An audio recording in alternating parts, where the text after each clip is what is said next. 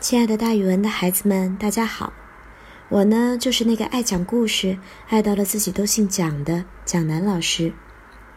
今天我要给大家讲的成语故事叫做“釜底抽薪”。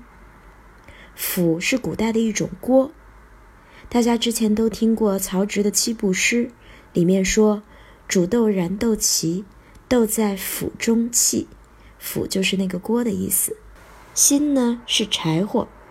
大家原来都听过蒋老师讲的“抱薪救火”，釜底抽薪的意思是把柴火从锅底抽掉，比喻从根本上解决问题。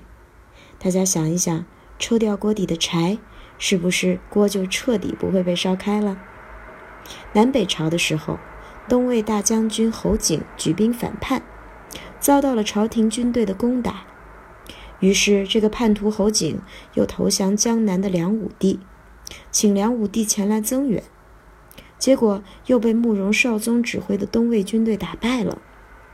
侯景最后只能带着剩下的几百人投降梁朝。这时候，东魏的魏收为这事儿写了篇奏章，他指出，对侯景这样反复无常的人，就必须抽薪止沸，斩草除根。那抽薪止沸的意思就是，锅里本来水开的咕嘟咕嘟的。这时候让水不开的最好办法就是把锅底的柴给抽掉。然而梁武帝并没有接受他的劝告，后来侯景果然又背叛了梁朝。大家看，一个曾经背叛过自己国家的人，一个反复无常的人，其实是难堪大用的，也就是不能重用他。釜呢是炊事用具，也就是锅；薪是柴草。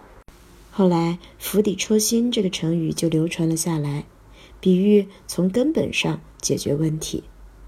好了，孩子们，今天的成语故事就给大家讲到这儿，蒋老师跟大家明天见哦。